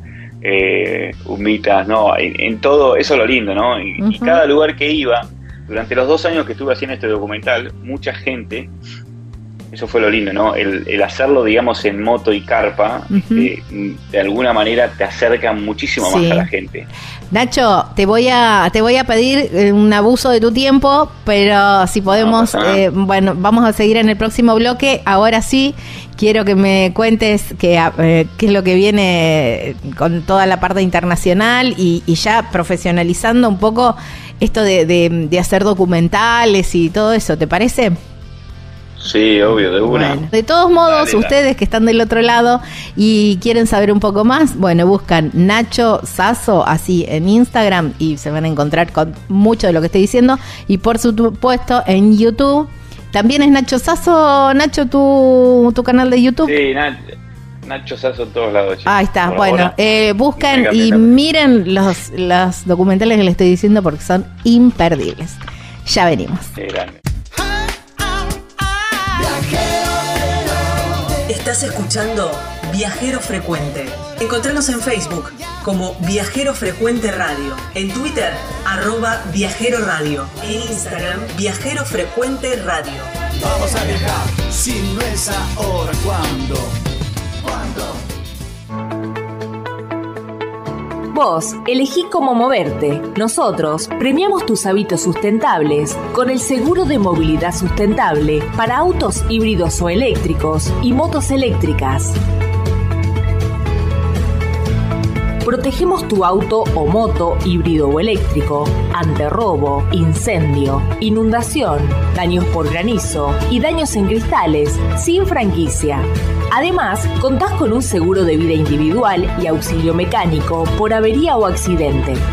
Si te interesa contratar este seguro, consulta a tu productor asesor de seguros o llamanos al 0800 555 5787.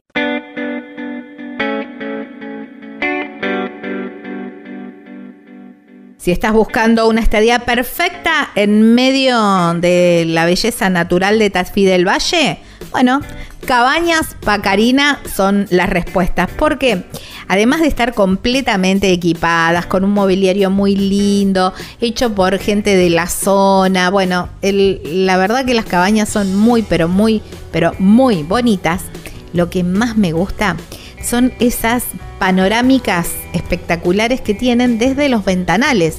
Son como cuadros pintados por la naturaleza, porque realmente uno desde, desde dentro de la cabaña tiene la vista a los cerros y es maravilloso, maravilloso. Pero además tiene un parque grandísimo donde hay juegos para niños. Allí están Marisa y toda su familia siempre, siempre disponibles para atender todas tus necesidades. ¿eh? ¿Cómo te contactas con ellos? Mira, por teléfono o por WhatsApp al 381 331 3588. En las redes sociales los encontrás como Cabanas Pacarina, Pacarina con Q. Y hay una página web súper, súper completa que es donde vas a tener toda la información y el link también para contactarte www.cabanaspacarina.com.ar allí en Tafí del Valle, provincia de Tucumán, aquí en la República Argentina. Estás escuchando Viajero Frecuente. Viajero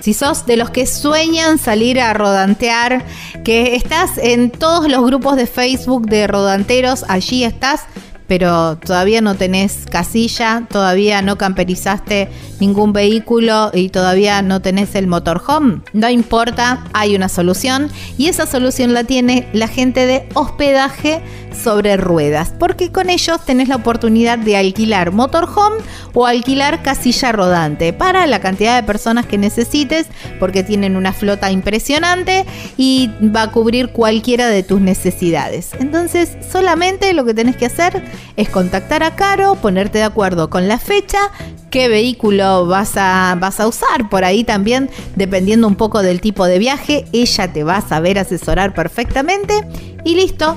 Ya vas a estar en ese grupo de, de rodanteros siendo rodantero. ¿Cómo te contactás con Caro? Por teléfono o por WhatsApp al 264 414 5703. En Instagram los encontrás como hospedaje sobre ruedas. Y rutas, allá vamos. Si no es ahora, ¿cuándo?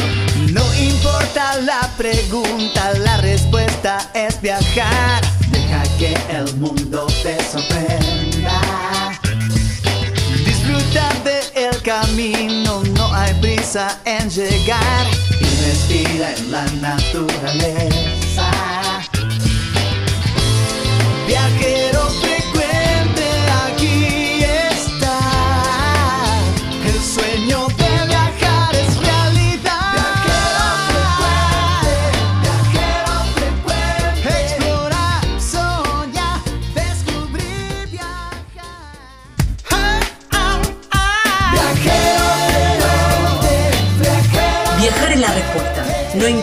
Sea la pregunta.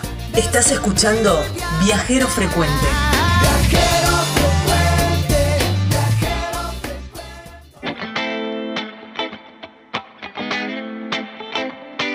Última parte de este Viajero Frecuente Radio, así nos encuentran en todas las redes sociales. Ya que están ahí navegando por las redes, busquen a Nacho Sasso, que la verdad que se van a deleitar realmente con sus imágenes y con sus relatos, porque es el viajero de, de esta semana, es con quien estamos hablando. Nacho, cuando mm, terminaste de viajar, tuviste que empezar todo el proceso de edición, de, de guionarlo y todo eso. Me imagino que te debe haber llevado un buen tiempo todo eso, ¿no? Sí, sí, me llevó un tiempazo. Este, justo me pasó en la pandemia. Yo en la pandemia, más allá de todo el contexto y demás, fue lo mejor que me pasó. Ah, Primero te llegó justo. la- Había terminado todo lo que es el sur y me había quedado todo lo que es el- la parte del litoral argentino. Este, pero bueno, primero llegar la pandemia y, y dormir en una casa bajo y bañarme con agua caliente era un regalo realmente para mí.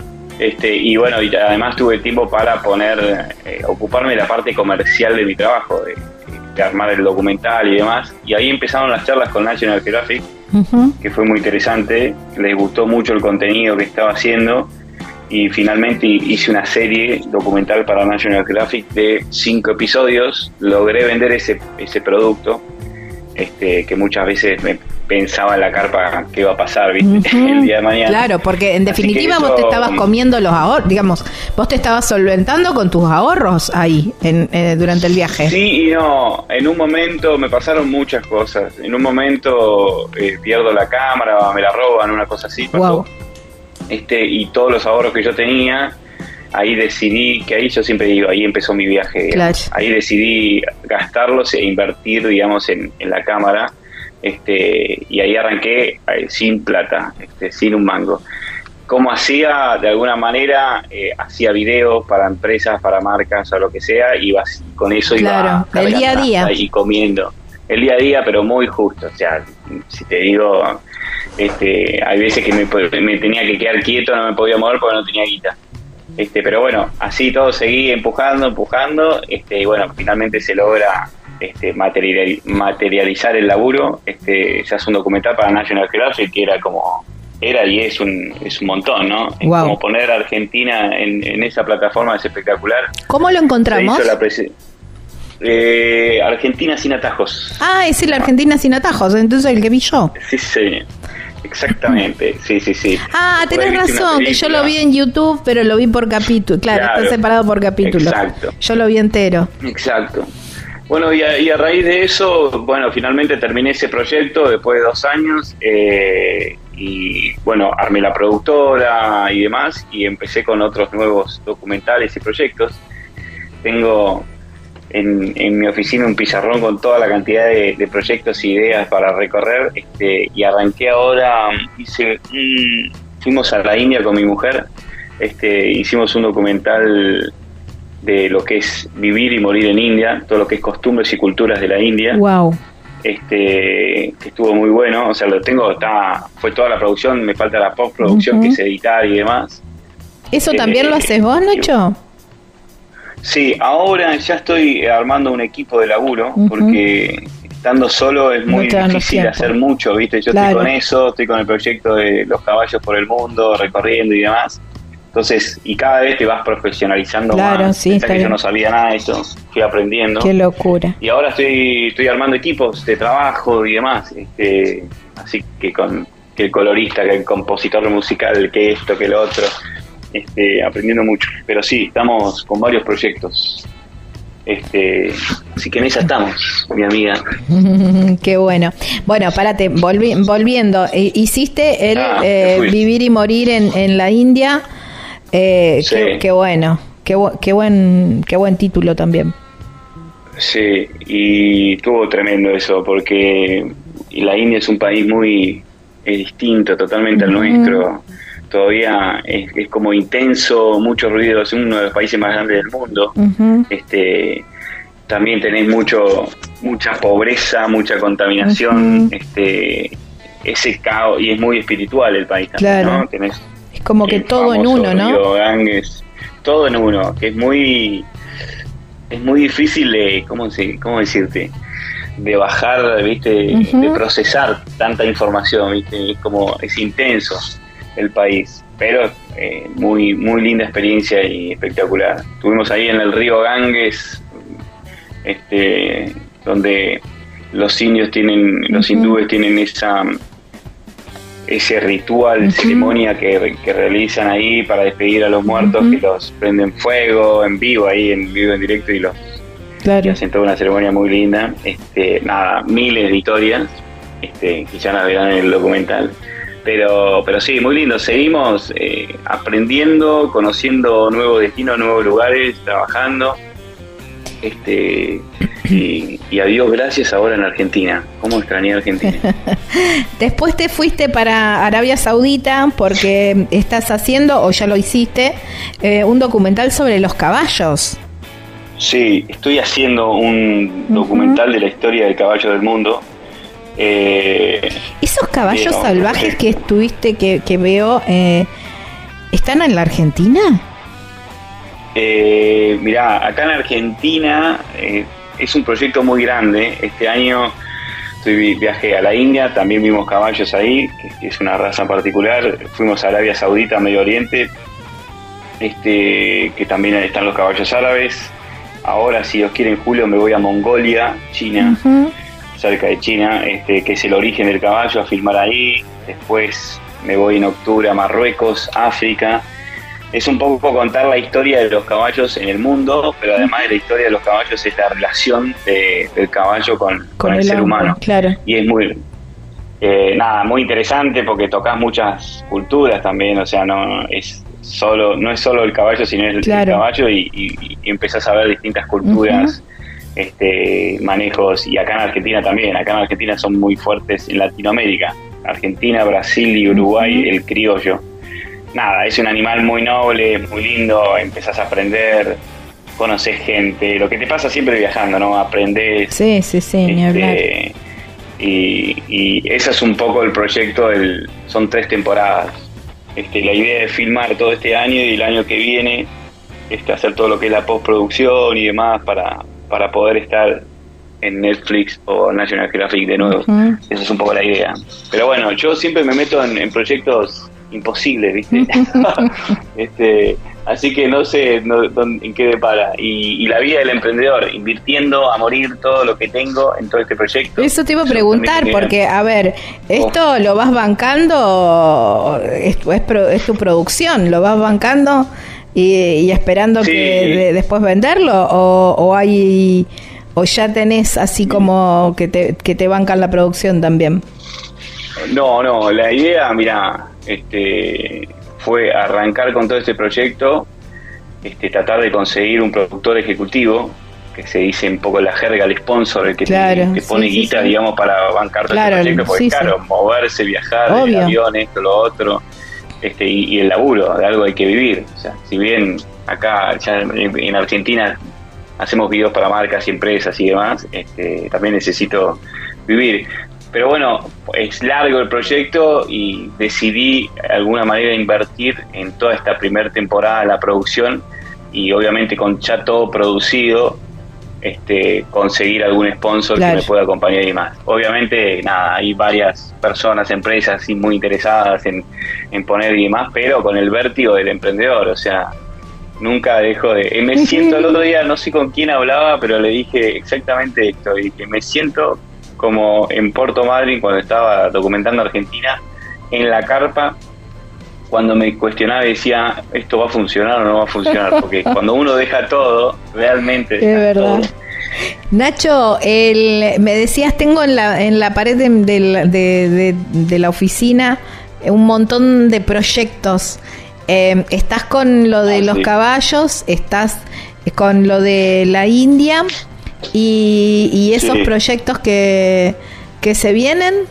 ¿Se puede contar algo? Ah, eh, está verde, no, no, es, es una manera de decir, no, yo me anoto todo para organizarme mi año. Hoy por hoy estoy laburando con, con los caballos que tengo varios años, dos o tres. Eh, después con el documental de la India, después tengo ideas vagas. Este, era más que un decir este, de, todo, no sé, hay, hay tantas cosas tan interesantes en el mundo para contar y, mostrar la historia que es excelente. Este, no, no, no ten fin. No, no tiene fin. No tiene fin, no tiene fin. Eh, Nacho, bueno, Sí, ¿Cómo, ¿cómo vas organizando esto, no? Eh, justamente un documento el documental, vamos por lo de, los caballos. Vas haciendo mucha investigación previa, vas em, armando entrevistas antes de armar el viaje, ya tenés pensado más o menos de eh, cómo va a ser o cada viaje te va sorprendiendo. Eh, un poco y un poco, ¿viste? Es como, obviamente sí, cuando tengo una idea, investigo, la estudio, trato de ver si, si no hay ya documentales hechos, este, y si hay documentales hechos, trato de buscarle mi perfil, digamos, mi, forma de contar lo que es distinta quizás. Este, hago toda una investigación previa, este, veo si me gusta, si me interesa, este, después armo eh, digamos, presupuesto para poder hacerlo. Como cualquier eh, empresa o producto, es lo mismo historia, decir, bueno, eh, vamos a hacerlo de acá, qué episodio, de cuánto tiempo, o una serie documental o solo un corto, o, ah, todo un, un laburo previo. Después, en la historia, eh, qué contar y qué no, ahí es la parte más linda que es que muchas veces uno va obviamente con un guion, este, vas diciendo, bueno, en base a eso, por ejemplo, la India, qué lugares quiero ir a conocer y demás. Pero lo más rico que tiene cada documental o cada historia, o película si querés, vos podés ver una película ahora y de repente una producción zarpada, pero no tiene nada, ¿viste? Cuando ves algo y no tiene, no tiene una historia realmente, es como, para mí la historia en cualquier documental, en cualquier película, es, es todo. Y la historia muchas veces si bien la podés buscar y analizar, este, es lo espontáneo, es lo que sea. Eso es lo lindo para mí. O sea, uno tiene ese guion que te ayuda, pero de repente te cruzas a un hindú en medio de Varanasi o en el medio de, no sé, Kerala, al sur de India, y lo conociste y la entrevistaste y te armó una historia increíble. Y eso no lo puedes armar. Esto que comentabas al principio, que no tenías eh, ni idea de fotografía y que habías entendido que te gustaba, que iba por el lado de la comunicación, la cosa, y, mm, ahora que me, decís, bueno, eh, tengo voy pensando el guion y todo eso, ¿eso te fluye? ¿Te cuesta armar un guion? Eh, ¿Te cuesta la entrevista o, o solamente sale como, como una charla de café?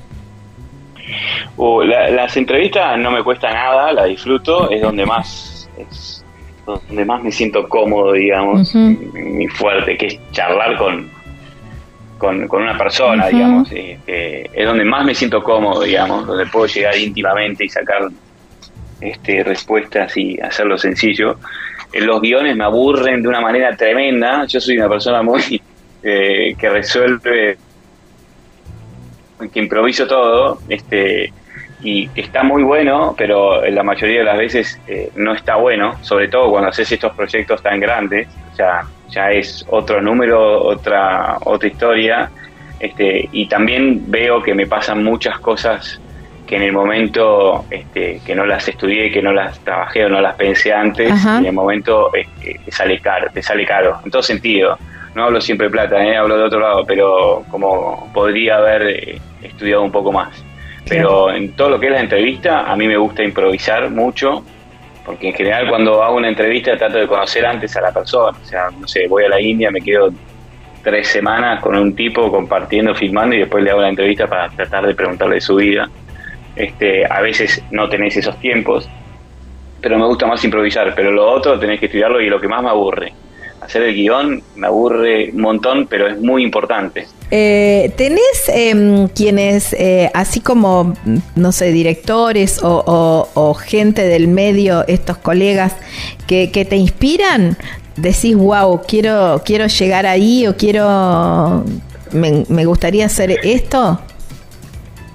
Sabes que no tengo, me lo han preguntado un par de veces a eso, no tengo a alguien en particular, o sea, no tengo memoria para arrancar, o sea, mi memoria es muy chiquita, este, soy muy colgado, pero obviamente tengo mucha gente que me inspira, este, muchísima, muchísima este, mi mujer por lo pronto. Este, wow, qué lindo. Y, muchos, y mucha gente que me inspira, mis amigos, eh, charlas que voy teniendo, eh, personas, Lorenza, por decirte, este, no, no tengo algo puntual de director. Sí, sí veo, veo por ahí documentales y digo, wow, quiero llegar a eso, o cómo logra la calidad esto, de lo otro. Este, que, que se me venga a la mente, no tengo nadie puntual, pero sí tengo varios, o sea, y al mismo tiempo tengo un montón de gente que me, que me inspira y aprendo mucho. Claro. Este, sobre todo la, forma de, ser. Pero así que me digas, che, tenés un director que sos fanática, no. Me, gusta mucho sacar, robar, como decía vos hace un rato, robar cositas de cada persona y con eso hacerme una ensalada hermosa. Mm, claro, tu propia ensalada, ¿no? Vos Claro, charlo con vos y digo, che, mirá qué lindo que tiene esto. Esto me lo, quiero incorporar, charlo con otra persona y así sucesivamente. Está bueno. Nacho, y ya casi terminando la, nota, siempre me gusta mm, eh, hacer estas preguntas y en esto, en tus recorridos, me imagino que debe haber mucho, ¿no? Eh, una es eh, esta que creo que es una frase que empezamos la nota diciendo, la pucha que vale la pena estar vivo, ¿no? Y, justamente Ah, citando una película, un momento Sí. en, en el primero que te aparezca decir eh, que dijiste la pucha que vale la pena estar vivo, y el otro bien por lo contrario, ¿no? Y también lo comentaste, a lo mejor esto de, de morirse de frío o, o pasar hambre o algo Sí. de eso, de decir, eh, ¿qué hago acá? ¿Por qué no me quedé en mi departamento cómodo con agua calentita y calefacción y una manta calentita mirando, mirando el documental que hizo otro, quizás, más que una película? Sí, sí, sí. Sí, sí.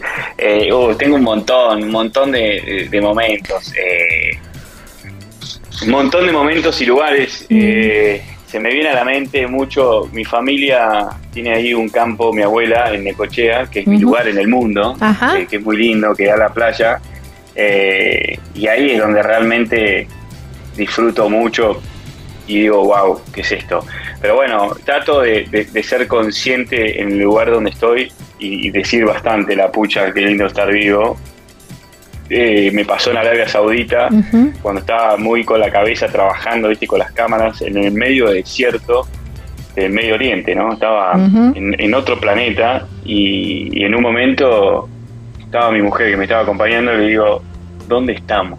O sea, como Claro. realmente, porque uno a veces se pierde, viste, en el día a Eso, día, qué, qué bueno, qué bueno que puedas tener Sí, esos sí. momentos también.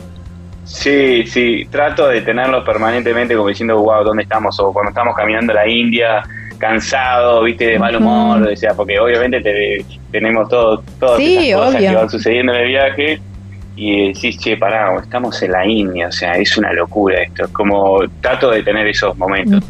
Y después lo otro, eh, de qué hago acá, eh, te soy sincero y honesto, nunca, desde que estoy trabajando, aún en, los peores momentos, nunca me planteé qué hago acá, como diciendo, uh, me quiero ir a mi casa, este porque no, no sé, lo, elijo, siempre lo elegí yo, digamos, este, y no es de, soberbio quizás que suene, este, siempre me gustó. En los momentos de más crudeza o más, digamos, dolor, es simplemente, sí me acuerdo, por ahí en Argentina, Argentina fue muy, muy áspero, porque Ujú. fue el comienzo, ¿no? Y ahí estaba Claro. solo como, como loco malo.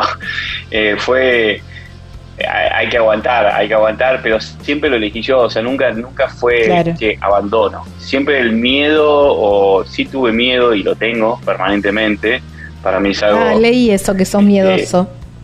Sí, sí, sí, re miedoso. No me bloquea, o sea, no me deja de hacer cosas, pero lo siento, es parte de mi vida, de todos, creo yo. Este, pero nunca de abandonar, la verdad. Este, sí me pasa y me pasó ahora que estuve en la India dos meses en Arabia Saudita y dije, uff, no aguanto más, o sea, quiero volver a mi país. O sea, eso sí me pasó mucho. Este, pero obviamente dije, bueno, hay que aprovechar esto. O sea, no son, no, no todos los días te invita un jeque árabe a Arabia Saudita para filmar todos los caballos y estás en otro país. O sea, tenés esa, como diciendo, bueno, aprovechá. O sea, Claro. Tengo muchas conversaciones conmigo mismo. No, Así pero que nada, pero, buenísimo. pero eso. Me encanta. Me, quedé sin tiempo, sabía que me iba a quedar sin tiempo con vos, Nacho, sí, obviamente. Tranca, Pero tranca, bueno, te agradezco muchísimo, muchísimo por tu tiempo. Eh, ya te, obviamente que ya te estamos siguiendo y, y, por supuesto Sí, ansiosos de esperar las, el, el resto de los documentales. Me quedan algunos por ver todavía, que lo, bueno, lo voy a mirar muy atentamente porque la verdad que no tienen desperdicio. Gracias. Muchísimas gracias, Nacho. No, mu- muchísimas gracias a vos este, por darle, digamos, eh, a mí, a varios viajeros, eh, este espacio, esta oportunidad. Eh, sí, déjame decirle a toda la gente que está en duda, por más que el proyecto no sea viajar, sino sea otro, o el que, el que tenga ahí, que, que nada es imposible, que, le metan pata, que solo trabajar, trabajar, trabajar. Este, pero que nada es imposible. Este, así que nada, que sigan metiendo rosca nomás. Bueno, muchísimas gracias. Hermoso lo que has dicho. Te mando un beso enorme. Otro, otro. Wow. Chao, chao, chao. wow, qué linda, qué lindo final, ¿eh? Qué lindo final esta linda charla con eh, Nacho Sasso. Y aquí ya terminamos el programa porque nos quedamos absolutamente sin tiempo. Agradecerles muchísimo a todos por haberse quedado hasta el final del programa. Saben que nos volvemos a encontrar en las redes sociales como Viajero Frecuente Radio, así, no, así nos encuentran. Y será, mi nombre es Gaby Jatón, Lucas Giombini es quien edita este programa, ya me olvidaba, y nos volvemos a encontrar la próxima semana en este mismo horario, en esta misma radio, para seguir hablando de viajes. Chau, chau. Disfruten mucho.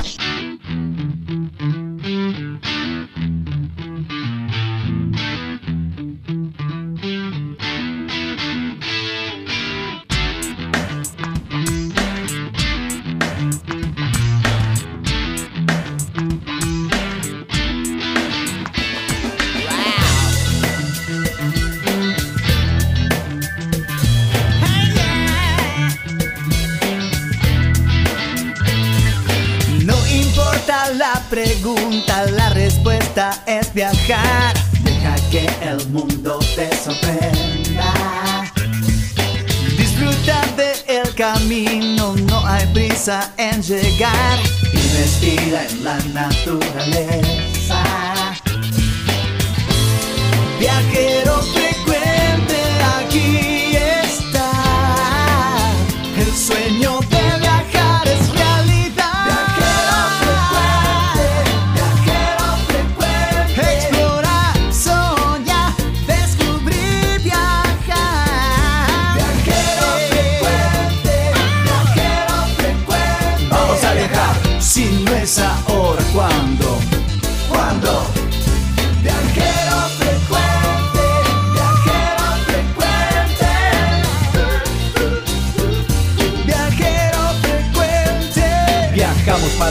la ropa al alma.